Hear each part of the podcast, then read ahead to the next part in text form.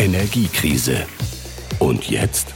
Der Bund übernimmt die Kontrolle beim angeschlagenen Energiekonzern Uniper. Der Hygieneartikelhersteller Hakle hat Insolvenz angemeldet.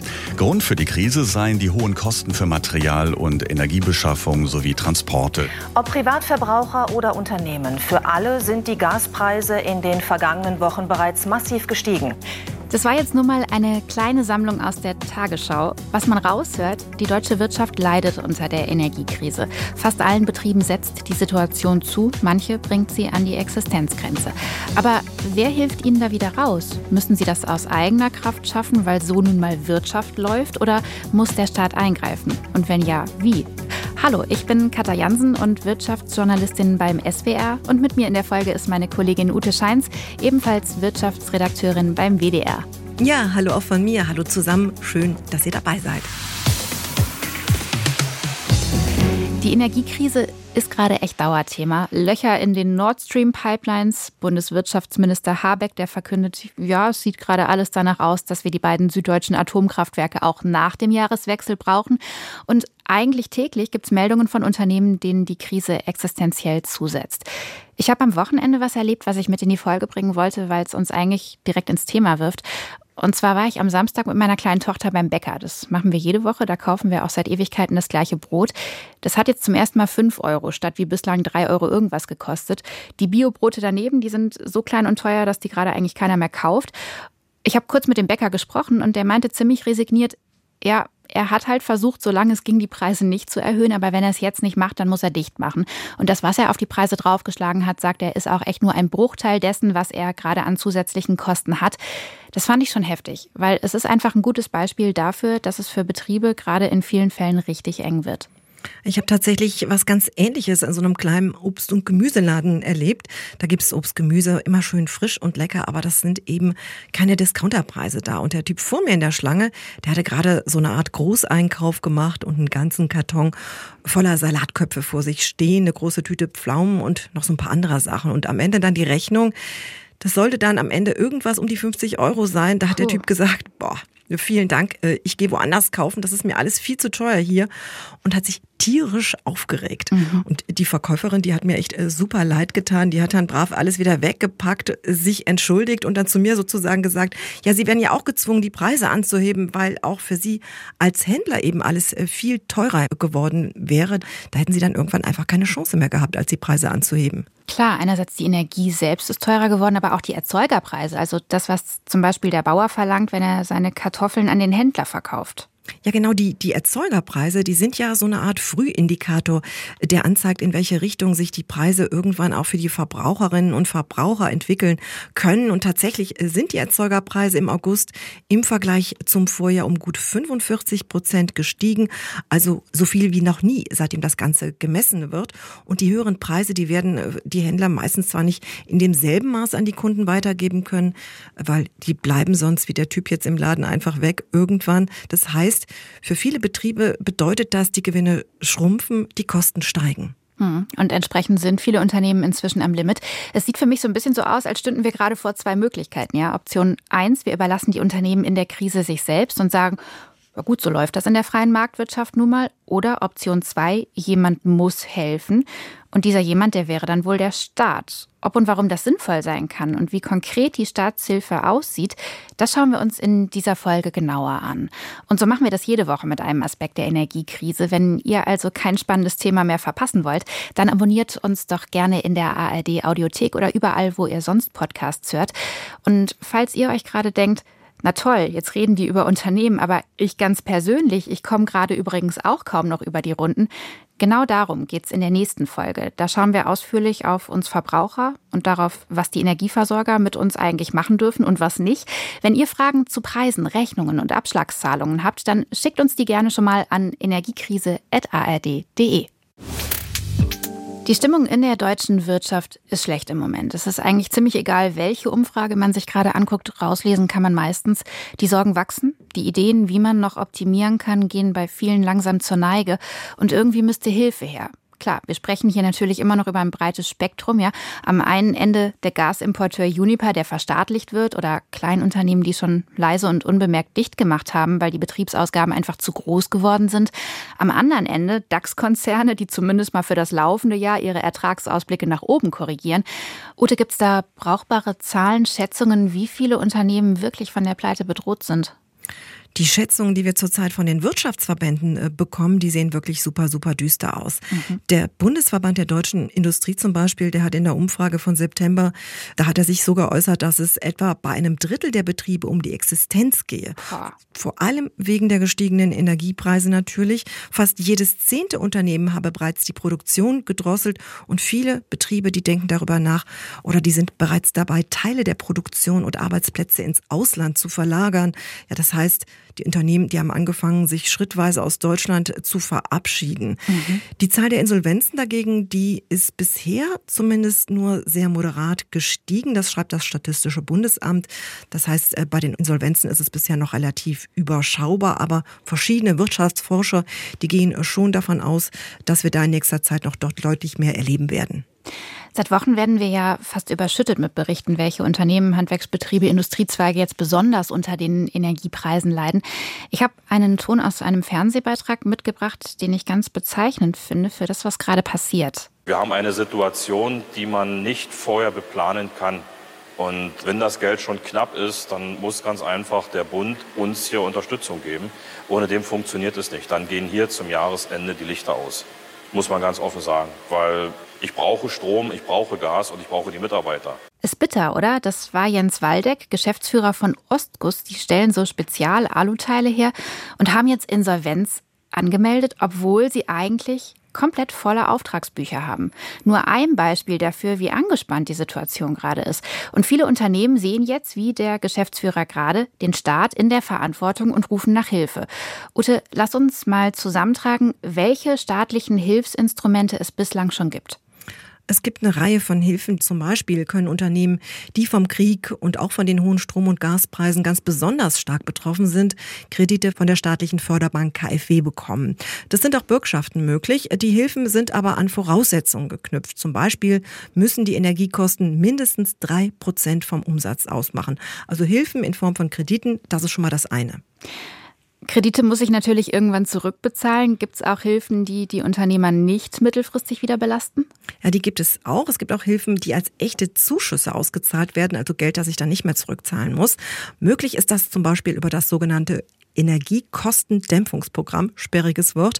Das gibt es jetzt seit dem Sommer und darüber können vor allem Unternehmen aus den sogenannten energieintensiven Industrien einen Zuschuss äh, zu den Strom- und auch zu den Gaskosten beantragen, bis zu einer Höhe von 50 Millionen Euro. Den Zuschuss können aber nur Betriebe beantragen, die super energie- und auch handelsintensiv sind und von den hohen Energiekosten ganz besonders stark betroffen. Das müssen sie auch nachweisen, weil sie zum Beispiel im internationalen Wettbewerb stehen und die höheren Kosten nicht so ohne weiteres an ihre Kunden weitergeben können. Konkret geht es da zum Beispiel um Betriebe aus der Glas, aus der Metall oder aus der Baustoffindustrie, die üblicherweise für das, was sie produzieren, ganz viel Energie brauchen. An der bisherigen Unterstützung vom Staat gibt es allerdings auch Kritik. Was ist da das Problem? Ja, ein großer Kritikpunkt an den Hilfen, also an dem Zuschussprogramm, ist, dass bisher nur eine sehr kleine Gruppe von Unternehmen überhaupt was davon hat. Denn die Hürden, um an das Geld zu kommen, die waren bisher zumindest ziemlich hoch. Und da sind vor allem viele kleinere und auch mittlere Unternehmen einfach durchs Raster gefallen. Der Verband der energieintensiven Industrie, der kritisiert außerdem das ganze Verfahren, das Antragsverfahren, das sei zu kompliziert, sehr aufwendig und auch super bürokratisch gewesen und die Kritik gibt es auch daran, dass die Zuschüsse nur einmalig gezahlt werden. So ist es zumindest bisher geregelt und deswegen sei dieser Zuschuss dann eher ein Tropfen auf dem heißen Stein. In die Richtung geht die Kritik. Das könnte jetzt aber besser werden mit dem dritten Hilfspaket. Da sollen weitere Entlastungen kommen. Was konkret? Dieses Energiekostendämpfungsprogramm mit den echten Zuschüssen, das soll nochmal ordentlich ausgeweitet werden, sodass eben mehr Unternehmen Geld aus dem Topf bekommen können. Das Bundeswirtschaftsministerium hat angekündigt, dass das Programm auch für kleinere und auch für mittlere Betriebe ausgeweitet werden soll. Also zum Beispiel auch auf ganz normale Handwerks- und Gewerbebetriebe, unabhängig von der Branche und unabhängig davon, ob das Unternehmen sind, die jetzt irgendwie im internationalen Wettbewerb stehen oder ob die Kunden eben um die Ecke sitzen. Mhm. Der Staat soll, so hat uns das Bundeswirtschaftsministerium geschrieben, einen merklichen Anteil der stark gestiegenen Strom- und Gaskosten dann übernehmen. Mhm. Wirtschaftsminister Habeck hat das auch begründet und davon gesprochen, dass es nötig sei, die finanzielle Kraft aufzubringen, um die Substanz unserer Wirtschaft und Arbeitsplätze in diesem Land zu sichern. Der findet ja immer sehr, sehr schöne Worte für das, was er da vorhat. Denn der Mittelstand und das Handwerk vor Ort, das sei ja das Rückgrat der deutschen Wirtschaft. Deshalb werde der Staat jetzt seine Hilfen auf den Mittelstand und kleinere Unternehmen ausweiten. Ja, der Plan klingt ja soweit solide. Und mhm. ab wann will er das machen? Ja, das ist eine Fangfrage. Die genauen Details zu dem neuen Zuschussprogramm, die stehen nämlich noch nicht fest, auch nicht, wann es genau kommen soll. Angekündigt ist, dass der Zuschuss dann aber rückwirkend zum 1. September möglich sein soll. Okay. Diese Unterstützungsleistung soll es dann aber nicht nur für diesen äh, Winter geben, sondern auch äh, fürs nächste Jahr, soweit zumindest die Pläne. Wir müssen aber abwarten, was am Ende dann wirklich aus diesen Plänen wird, weil das Bundeswirtschaftsministerium ja zur Finanzierung auch noch den Segen aus dem Bundesfinanzministerium braucht und Finanzminister Lindner ja ganz eindeutig gesagt hat, dass er auf die Einhaltung der Schuldenbremse pocht. Aber wer weiß, vielleicht tut sich ja noch irgendwie ein neuer Topf auf, der dann Sondervermögen oder so ähnlich heißt. Ja, ja, ich glaube auch, die werden da so einen Kompromissweg finden, um die Schuldenbremse zu umgehen.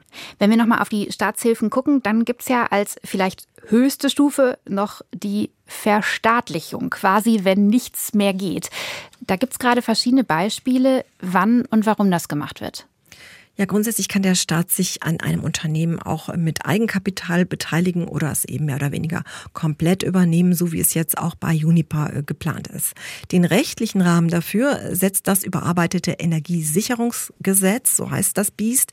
Das hat äh, die Möglichkeit eröffnet, dass sich der Staat äh, beteiligen kann, auch an großen Energieunternehmen, wenn sie denn systemrelevant sind. Hintergrund ist, dass der Gasimporteur Uniper kurz vor der Pleite gestanden hat, weil Russland seine Lieferverträge, seine Gaslieferverträge nicht mehr erfüllt hat. Deswegen war Uniper gezwungen, das fehlende Gas sehr teuer am Markt nachzukaufen, um wiederum seine Lieferverträge mit vielen Unternehmen und Stadtwerken einhalten zu können. Mhm. Hätte man Uniper jetzt einfach pleite gehen lassen, hätte das eine Kettenreaktion im Energiesektor auslösen können, bei der dann am Ende auch die Gasversorgung von Unternehmen und Verbrauchern nicht mehr sicher gewesen wäre. Denn der Gasimporteur Uniper ist mit einem Anteil von 40 Prozent Deutschlands größter Gasimporteur und gilt bei der Energieversorgung als systemrelevant. So lautet zumindest die Begründung aus dem Wirtschaftsministerium.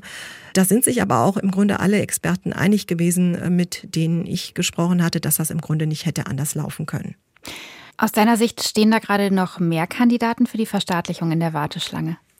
Nach Uniper könnte ein zweiter Gasimporteur in Kürze auch verstaatlicht werden. Da geht es äh, um die Gazprom-Tochter Sewe, die früher mal Gazprom äh, Germania geheißen hat und jetzt genauso wie die ostdeutsche Raffinerie Schwedt unter der Treuhandschaft äh, der Bundesnetzagentur gestellt ist. Die Gespräche über die Zukunft der Unternehmen, die laufen aber gerade noch. Mhm. Außerdem hat sich noch jemand anders in die Schlange, in der Schlange angestellt. Das ist der ostdeutsche Gasimporteur VNG. Der hat sich gemeldet und wegen der hohen Energiepreise Staatshilfen beantragt. Da geht es also noch nicht um Verstaatlichung oder um Eigenkapital. Ähnliches Problem wie bei Unipa. Auch das ein Unternehmen, das zu den größten deutschen Gasimporteuren gehört. Übrigens auch eine Tochter des Energiekonzerns NBW, an dem auch das Land Baden-Württemberg beteiligt ist. Also da bin ich mal gespannt, wie das Hilfskonstrukt, wenn der Staat dem Land hilft, dann mhm. am Ende aussieht. Also irgendwie jeder hackt da jetzt jeden unter und äh, weil das noch lange nicht genug ist, haben jetzt zuletzt auch Vertreter der Stadtwerke Alarm geschlagen.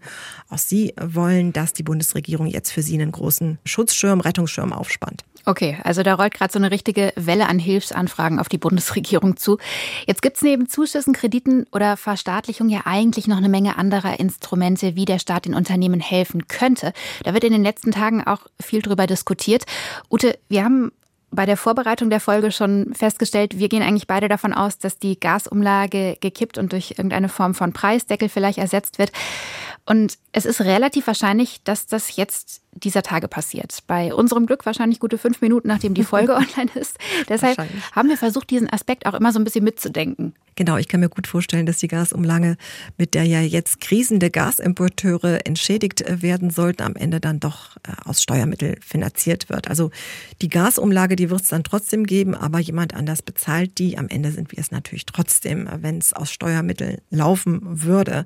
Es mehren sich aber auch aus der Ampelkoalition die Stimmen, die stattdessen, also statt Gasumlage, einen Preisdeckel auf Gas fordern. Da scheint sich alle einig zu sein, dass die Gaspreise runter müssen. Wie das genau laufen soll, vor allem wie das finanziert werden soll, böses Wort, es stand 28. September mittags noch offen. Mhm. Verschiedene Wirtschaftsforscher sind aber damit beauftragt, sich da die Köpfe heiß zu diskutieren. Müssen wir warten, was rauskommt. Und auch beim Strompreis äh, sind Entlastungen geplant, doch die Details, wie es umgesetzt werden soll, stehen da leider auch noch nicht fest. Aber immerhin gibt es schon viele Ideen zur Finanzierung. Da ist die konkrete Idee aus dem Bundeswirtschaftsministerium und auch von anderen, dass übermäßig hohe Gewinne von Energieerzeugern abgeschöpft werden sollen. Die EU-Kommission, die arbeitet da auch gerade an einem europäischen Plan, wie das genau aussehen soll. Das Ziel dahinter ist aber klar, die abgeschöpften Gewinne sollen genutzt werden, um das Geld dann an Unternehmen und Verbraucher zu verteilen, mit dem Ziel, die Strompreise eben zu senken. Wobei auch der Preisdeckel jetzt nicht unbedingt das ultimative Allheilmittel für die Energiekrise ist. Das nehmen wir gleich nochmal genauer auseinander. Vorher kehren wir nochmal kurz zusammen. Es gibt also bereits staatliche Hilfen für Unternehmen, nämlich Kredite, Zuschüsse und in besonders harten Fällen Stichwort Juniper, da hilft der Staat auch mit einer Verstaatlichung. Aber bislang greifen die Hilfen aus Sicht der Wirtschaft zu kurz. Da soll nachgebessert werden. Vor allem die Energiekostenzuschüsse sollen für mehr Unternehmen geöffnet werden. Trotzdem bleibt die Frage, sind wir mit diesen Instrumenten auf dem richtigen Weg? Kann ein Preisdeckel helfen oder haben am Ende doch diejenigen recht, die sagen, das ist alles Quatsch und der Staat sollte sich gar nicht einmischen? Das wollen wir jetzt aufschlüsseln mit Dr. Christian Rusche. Er ist Senior Economist für Wettbewerb und Strukturwandel am Arbeitgebernahen Institut der deutschen Wirtschaft IW in Köln. Hallo, Herr Rusche. Ich grüße Sie. Herr Rusche, bislang läuft die staatliche Krisenhilfe für Unternehmen ja vor allem über Kredite und Zuschüsse. Wie bewerten Sie das? Warum funktioniert das nicht so richtig? Ja, das Problem mit der gegenwärtigen Krise ist, dass sie ja nicht absehbar endet. Das heißt, man weiß nicht, wann eben die Preise wieder runtergehen. Und beim Gas, wenn man immer auf Flüssiggas setzt, ist es generell so, dass die Preise natürlich hoch bleiben werden. Also manche Schätzungen gehen davon aus, dass erst 2028 ungefähr wieder das Niveau von vor der Krise erreicht wird. Und wenn man eben nicht weiß, wann die Krise endet, wie schlimm die vielleicht noch wird und wie lange denn das Geld reicht, das man im Unternehmen hat und das einem jetzt durch die Energiepreise durch die Finger rennt, dann helfen natürlich Kredite relativ wenig, weil man eben die Perspektive für das Unternehmen vielleicht als Ganzes nicht mehr hat. Und wie würden Sie die Zuschüsse bewerten? Das Problem ist, in der gegenwärtigen Situation werden natürlich alle Unternehmen getroffen, die irgendwie Energie verbrauchen, was eigentlich alle Unternehmen sind. Vorher hat man aber nur dieses, das Augenmerk quasi auf die Energieintensiven gesetzt oder die, die investieren, eben um jetzt von Energie runterzukommen. Das heißt, man hat nicht alle erwischt und man braucht natürlich auch noch das Antragsverfahren und man muss da eben die Auszahlung noch prüfen. Das sind alles Faktoren, die dafür sorgen, dass das Geld eben nicht so schnell ankommt, wie es vielleicht ankommen sollte. Inzwischen argumentieren aber auch so einige, der Markt, der korrigiert sich irgendwie selber. Wer jetzt pleite geht, der geht eben pleite und dessen Wirtschaftsmodell hat sich da nicht so bewährt. Stimmen Sie dem zu? Muss man das irgendwie auch aushalten und zulassen können? Also generell ist es schon so, dass man eben ähm, den Markt da laufen lassen muss, wo er eben laufen kann. Also da, wo der Markt funktioniert, kann man natürlich auch solche Bereinigungen, wie man das eben so schön ökonomendeutsch sagt, auch mal hinnehmen. Das Problem bei der jetzigen Krise ist, dass eben Corona noch nicht überwunden ist. Zum Teil schleppen wir die Maßnahmen immer noch mit. In China funktionieren die Lieferketten noch nicht. Und dieser Schock kam eben sehr plötzlich. Das heißt, wir haben es hier mit einer außergewöhnlichen Krise zu tun, die auf eine andere Krise noch aufsetzt.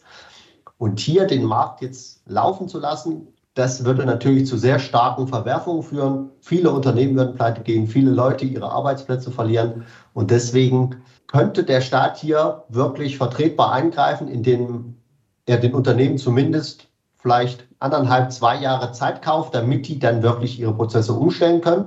Ja, das heißt, für immer die Energiepreise zu subventionieren oder immer Unternehmen zu unterstützen, das ist der falsche Weg. Aber jetzt noch, wo jeder den Druck hat, quasi weniger Energie zu verbrauchen, neu zu investieren, jetzt kann der Staat noch mal ein bisschen Zeit kaufen. Jeder weiß, die Maßnahmen enden. Jeder weiß, er muss jetzt investieren. Und dann sorgt eben der Wettbewerb, sorgen eben die Anreize dafür, dass wir auch die Krise gut bewältigen können. Unterm Strich plädieren Sie also schon klar dafür, dass der Staat in der aktuellen Situation hilft. Jetzt haben Sie vorhin schon gesagt, Zuschüsse und Kredite, naja, die helfen uns so, wie sie jetzt bislang angedacht sind, noch nicht so wirklich weiter. Was halten Sie vom Preisdeckel als Instrument? Also generell muss man sagen, in der Ökonomie hat der Preis eben die wichtige Funktion als Knappheitsindikator. Ja, das heißt, wenn der Preis hoch ist, haben wir denn eben eine Knappheit. Die Leute gehen sparsamer damit um, kaufen vielleicht was anderes. Anhand der hohen Energiepreise sehen die Leute, dass das Gut Energie eben knapp ist, sparen ent entsprechend. Das heißt, man braucht diese Signalwirkung. Aber da die Leute eben einen Grundbedarf haben, die Unternehmen einen Grundbedarf haben, müssen sie eben auch zum Teil dafür kompensiert werden, damit sie überhaupt in der Lage sind, über die Krise hinwegzukommen. Das heißt, eine Idee wäre eben nicht Preis generell zu deckeln, sondern vielleicht für einen Grundverbrauch zu deckeln. Also die EU hat ja eine Einsparvorgabe von 20 Prozent vorgegeben. Ja, das heißt, 20 Prozent zieht man ab. Das heißt, auf den Verbrauch des Vorjahres 80 Prozent werden vielleicht subventioniert zu einem annehmbaren Preis und alles, was darüber hinausgeht, muss man eben den vollen jetzigen Preis zahlen, vielleicht auch ein bisschen mehr, um das quer zu subventionieren. Und so hat man eben Liquidität in den Unternehmen bei den Konsumentinnen und Konsumenten gehalten und man nutzt eben diesen Knappheitsindikator des Preises. Aber ist so ein Preisdeckel dann aus Ihrer Sicht die bestmögliche staatliche Hilfe in der aktuellen Situation? Wenn man als Ökonom am Schreibtisch sitzt, wird man natürlich viel bessere Lösungen ausdenken, wo man eben eben nur Unternehmen so unterstützt, wie eben ihre Bedürftigkeit sind, dass man eben nicht jeden Haushalt pauschal unterstützt, sondern jeden so, wie er es braucht. Das Problem ist, die Krise ist jetzt da. Jetzt sind die Preise hoch. Also manche Unternehmen kriegen auch nicht mal mehr Energieverträge. Da fehlt eigentlich die Perspektive und deswegen ist es jetzt gerechtfertigt, da Sicherheit zu schaffen und da eben auch zu solchen teilweisen Preisdeckeln, würde ich das mal nennen, zu greifen, um überhaupt erstmal ein bisschen Sicherheit zu setzen, damit die Unternehmen denn darauf aufbauen, die Krise bewältigen können. In äh, Spanien oder auch in Frankreich zum Beispiel, da gibt's ja schon einen Preisdeckel. Hilft das der Wirtschaft wirklich oder würden Sie sagen, das ähm, hat da nicht so gut funktioniert? In Frankreich haben wir ja den Strompreisdeckel und das Problem ist, der ist eben nicht auf einen Grundbedarf, sondern generell. Ja, und das heißt, in Frankreich verzichtet man eben komplett auf diesen Knappheitsindikator und deswegen sind auch der Verbrauch in Frankreich so hoch und deswegen ist auch der Bedarf an Ausgleichskapazität in Deutschland so groß, weil eben die Hälfte der französischen Kernreaktoren ausgefallen ist. Das heißt, die Konsumenten sehen gar nicht den Anreiz, sparen zu müssen, verbrauchen eben entsprechend mehr, weil eben der Preis gedeckelt ist. Das heißt, sie sparen nicht ein, aber EDF und Frankreich müssen den Strom dann teuer beispielsweise in Deutschland und so weiter zukaufen. Und dadurch verstromen wir jetzt mehr Gas, als es eigentlich nötig wäre. das heißt, da sehen wir tatsächlich dass der Deckel nicht wirkt, sondern auch noch schädliche Wirkungen hat, weil er eben kostbares Gas kostet und kostbare Einsparpotenziale ungenutzt lässt. Jetzt ist ja so eine Deckelung der Preise am Ende natürlich auch eine Investition. Das Geld muss aber irgendwo herkommen. Wo, wo sollen wir das hernehmen? Müssen wir da die Staatsverschuldung weiter hochschrauben? Müssen wir da ein Sondervermögen dichten? Also wie soll das finanziert werden? Das wird doch wahnsinnig teuer. Das stimmt, das wird natürlich wahnsinnig teuer. Ja, also Schätzungen gehen irgendwie von 100 Milliarden bis 130 Milliarden aus. Ja, das heißt, das ist das, was man aufwenden müsste. Ungefähr nochmal das, was man bei der Bundeswehr und das Sondervermögen hat. Aber das wäre natürlich im Moment gut angelegtes Geld. Ja, einerseits, weil dann die Disruption, das heißt diese hohen sozialen Folgekosten, wenn wir eben viele Unternehmen abwandern, viele Leute arbeitslos werden, die muss man dann nicht schultern, sondern man dämpft das Problem gerade an der Wurzel, so dass Angebot und Nachfrage sich wieder einpendeln können. Und im Moment haben wir ja auch mit Inflation zu kämpfen. Und wenn viele Unternehmen einfach dicht machen oder überhaupt nicht mehr produzieren, dann sinkt natürlich auch das Angebot generell in der Wirtschaft an Gütern und das sorgt doch mal Auftrieb für die Preise insgesamt. Ja, das heißt, durch so einen Deckel könnte man jetzt im Moment Inflation dämpfen, aber natürlich auch die Folgekosten runterbringen. Ja, das heißt, das wäre schon relativ gut angelegtes Geld. Und die Frage, wo kommt das jetzt her? Ja, einerseits profitiert der Staat natürlich von diesen hohen Energiepreisen, aber auch von der Inflation, weil eben wie die Mehrwertsteuer, die wächst halt mit.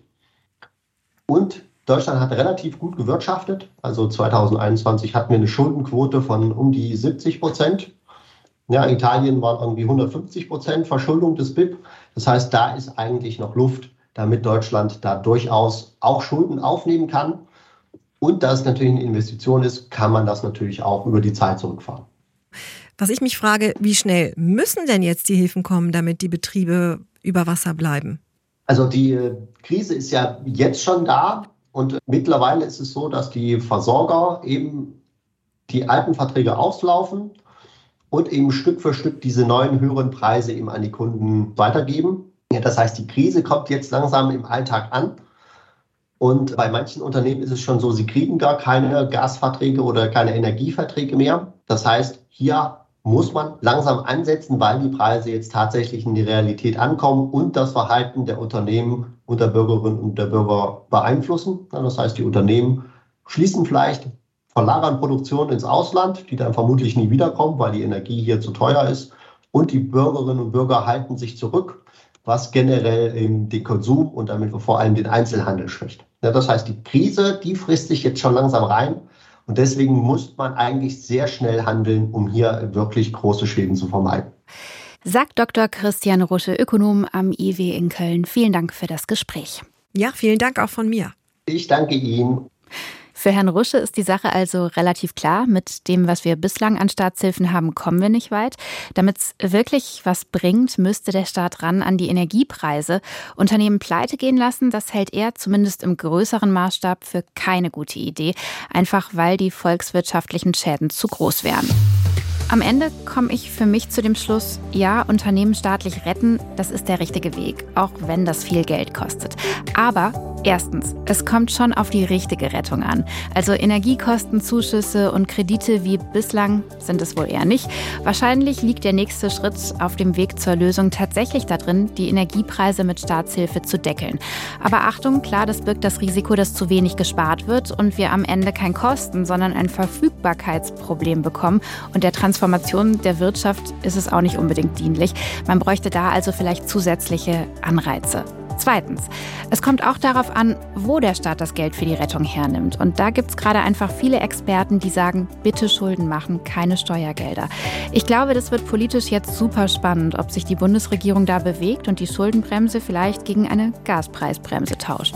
Ute, gehst du mit? Da würde ich mitgehen. Ich bin auf das Ergebnis sehr gespannt. Man darf aber trotzdem nicht vergessen, dass trotz aller Hilfen wird es Unternehmen geben, die es nicht durch diese Energiepreiskrise schaffen werden.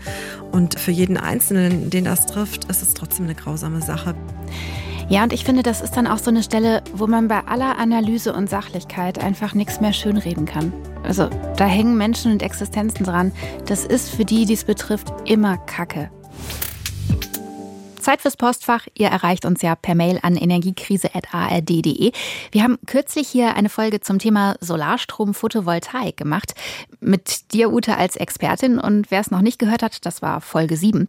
Dieses Thema hat im Nachgang viele beschäftigt. Deshalb wollen wir heute die Gelegenheit nutzen und uns mal durch diese Mails durchlesen. Anna aus Frankfurt hat uns eine echt spannende Frage geschickt. Sie schreibt, Sie ist in der Nähe eines stillgelegten Atomkraftwerks aufgewachsen und fragt sich jetzt, ob man solche vorhandenen Infrastrukturen nicht auch für alternative Energien nutzen kann. Also könnte man jetzt rund um diese stillgelegte AKW die Landflächen verpachten, da Solarmodule draufstellen und dann die Infrastruktur des Atomkraftwerks nutzen, um diesen Strom ins Netz zu speisen. Ja, das ist vom Prinzip her, glaube ich, eine super Idee. Vielleicht hört uns jetzt auch jemand zu von RWE, von NBW oder von Preußen Elektra. Vielleicht hören die unseren Podcast, denn Den gehören die jetzt noch am Netz verbliebenen Atomkraftwerke. Ich habe mal bei der Gesellschaft für Reaktorsicherheit nachgefragt. Da war man eher skeptisch, ob sich die vorhandene Infrastruktur tatsächlich nutzen lässt, um den Strom aus den Photovoltaikanlagen einspeisen zu können. Denn Atomkraftwerke, das sind Anlagen mit einer Leistung von mehr als 1000 Megawatt. Mhm. Der Strom von dort, der wird mit großen Hochspannungsleitungen wegtransportiert. Die sind nicht so wirklich kompatibel äh, zu dem, was so die Photovoltaikanlagen an Strom liefern können. Das ist das eine. Dazu kommt, dass Atomkraftwerke nach der Nutzung erstmal stillgelegt und dann äh, zurückgebaut werden müssen mit jede Menge Sicherheitsauflagen.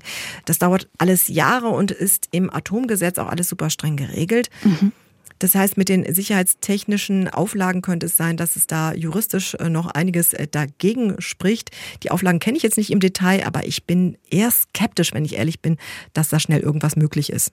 Okay, schöner Zukunftsgedanke, aber in der Umsetzung vielleicht dann doch etwas kompliziert. Eine Frage, die viele umtreibt, ist die nach einer Förderung. Da haben wir mehrere Mails zu bekommen. Der Tenor, ja, gibt es denn jetzt gar nichts mehr, was pauschal bei PV-Anlagen gefördert wird? Ja, also Solaranlagen auf dem Dach, die werden bundesweit pauschal über feste Vergütungssätze gefördert. Das ist ja schon mal eine Förderung.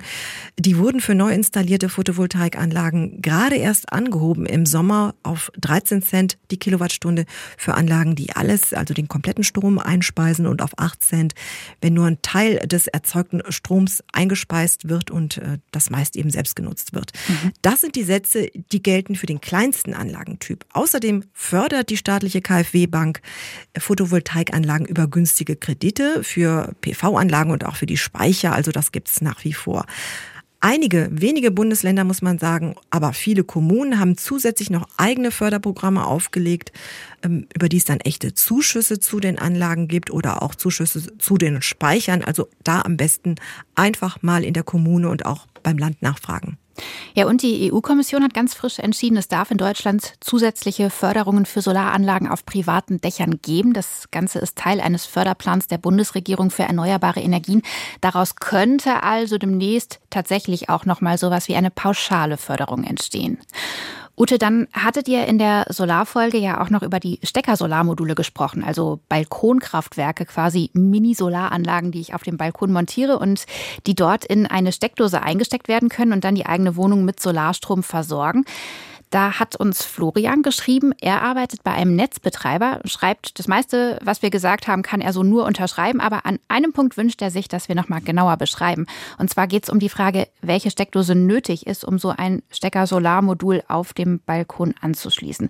Oder kannst du das nochmal ein bisschen genauer sagen? Geht das mit einer stinknormalen Steckdose? Ja, also die Verbraucherzentrale, die sagt, ja, ein haushaltsüblicher Schuko-Stecker, der kombiniert ist mit einer Schuko-Steckdose, das ist das, was im Haushalt üblich ist. Das reicht alles aus und sei sicher. Aber mhm. zu dieser Frage gibt es in Deutschland in Fachkreisen, muss man offen sagen, unterschiedliche Auffassungen. Unter anderem zum Beispiel einige Netzbetreiber schreiben für den Anschluss aus Sicherheitsgründen einen speziellen WLAN-Stecker, eine WLAN-Steckdose vor. Problem ist aber, dass äh, diese Steckdose, die darf da nur ein Elektriker wechseln, das darf ich nicht selber machen und Elektriker, die sind zurzeit schwer zu haben. Das heißt, bevor ich mein Stecker-Solarmodul kaufe, es anschließe, muss ich zumindest bei meinem Netzbetreiber abklären vorher, was der genau vorschreibt, was da Pflicht ist, was der haben will. Denn sonst bekomme ich dann spätestens ein Problem, wenn ich das Gerät beim Netzbetreiber anmelde und ich muss es anmelden. Zumindest, und das ist das Problem, es gibt immer noch keine gültige Produktnorm für Stecker-Solargeräte. Diese Produktnorm, die wird aber zurzeit noch entwickelt. Da sitzen Verbraucherschützer, Hersteller, Elektriker und weiß Gott noch wer, auch Netzbetreiber zusammen und äh, brüten drüber, wie genau die Vorgaben sind. Die Ergebnisse sollen voraussichtlich im nächsten Jahr kommen. Also die sitzen schon seit ein paar Jahren zusammen und überlegen, wie das da laufen soll.